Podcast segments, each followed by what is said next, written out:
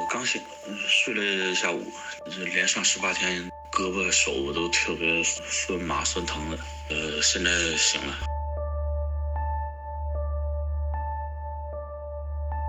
啊，完了，昨天我打完疫苗，呃，挺难受的。然后今天是早班，我睡得早，现在还是挺难受。首先是脑袋疼，挺难受的。我就是发烧的感觉，一直到现在都是发烧的感觉。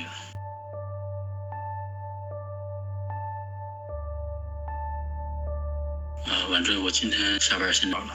我昨天这个点给你发完消息之后，挺累，就是突然就有一点困的感觉，结果一下就睡到八点多。呃，晚这我看你也挺忙，我就大致说一下。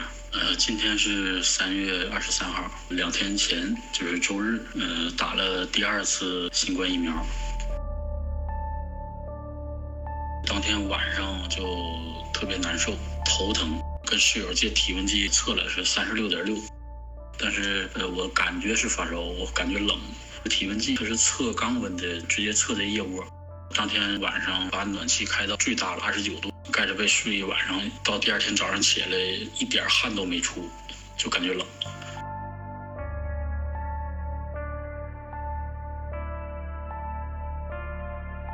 这周我都是早班，左上臂针眼那块一碰就是特别的疼，然后胳膊一抬，刚开始早上的时候还有点疼，到下班的时候抬胳膊就不怎么疼了。十点多的时候。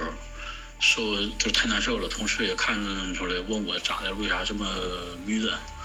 我说，呃能不能给我一片那个治发烧的药？然后同事啊，就是给我找了一片，给我三片，让我吃一片，呃，拿两片带家去。呃，呃，先问我了，我家里有没有？然后我说家里边没有那个发烧药，然后就给我三片。吃完之后，然后就是出了一点汗，然后有一点好。还没恢复到正常的状态，脑袋还是不得劲儿，呃，浑身说不出来到底是怎么个难受啊！昨天下午两点多，呃，回到住处，然后做饭、吃饭、洗个澡，三点左右，突然就感觉特别困。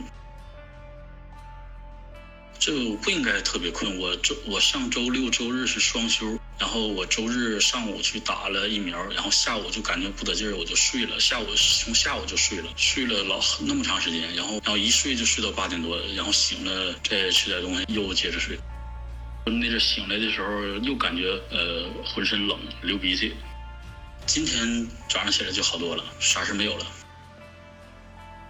我拍的照片，那是个什么打疫苗的中心，在在单位打比较方便。他们来人再找一个房间，然后大伙排队打。到这儿打可麻烦了，十点钟开车去的，下午一点才才回来，得排队分波，然后打完了还得在休息室等十五分钟，然后才能 up 麦的那样打。然后我打的是第二针，问我打第一针什么感觉？拉肚子。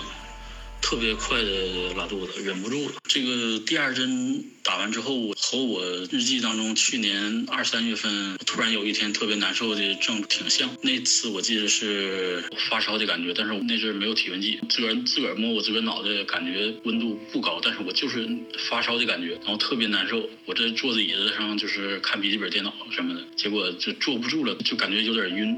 去年那个时候之后还持续了将近两个礼拜，每天晚上七八点，我还是会有发烧的感觉。我知道体温不高。我先说一下我同事和老人这些，就是都有发生了什么副作用。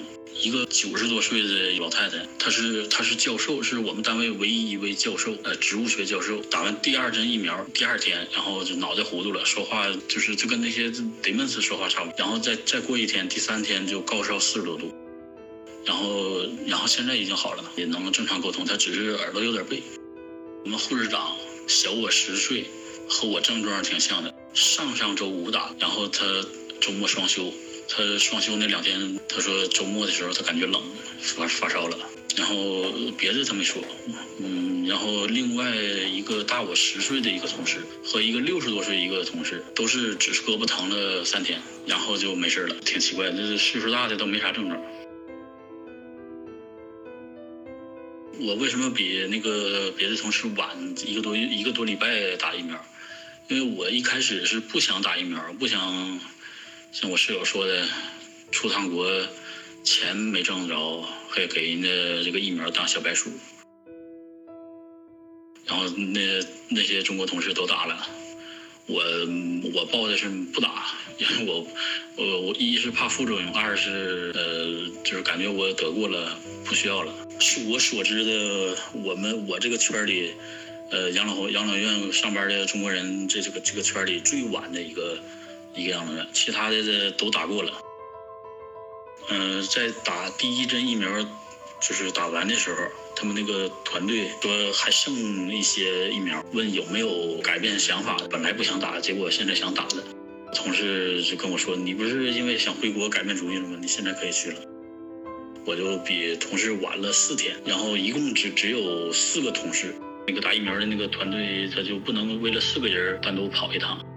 然后我们就得呃一起找一个都都休息的时间，一起去那个我们这个州的首府中央疫苗接种中心。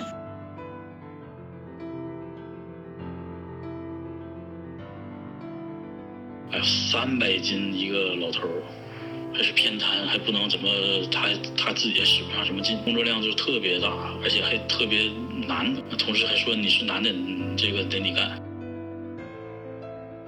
呃，我干了几次之后，我把我的护腰带去了，然后这回同事知道了，俩人一起干比较好，嗯，别自个儿干了。嗯，他说那个谁谁谁呃干了之后腰疼，你干了之后这也腰疼，但是你没说，但你这一带护腰我们就知道了。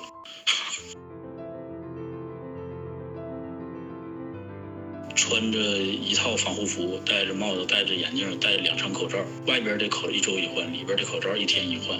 呃，休息渴了，专门的那个房间，那口罩肯定是要换，防护服也得换，还有都各种消毒。这个同事是在汉堡，他做过一个小小视频，呃，分享到过群里，是九群吧。呃，晚飞，我我这边信号不好，可没收到消息。有一个事儿忘说了，我听别的养老院工作的朋友说，阿斯利康的疫苗。非常感谢 Frank 的留言，以一个亲身经历者给我们带来最真实的感受。啊，非常可惜，我最近一直在忙德国的一个工程项目，而 Frank 在养老院的工作时间非常固定，也非常辛苦，所以我们一直没有机会碰到共同的时间，所以只能把他的留言能播放的那一部分截取出来，跟大家共同分享。更多内容，听友们可以加入德国视角入群方法，请看节目的简介。从去年疫苗面世以来到目前为止，德国大约有百分之十的人接种了疫苗。这是一个什么概念呢？我们对比一下，你心里就有数了。现在以色列已经达到了百分之五十五，英国是百分之四十。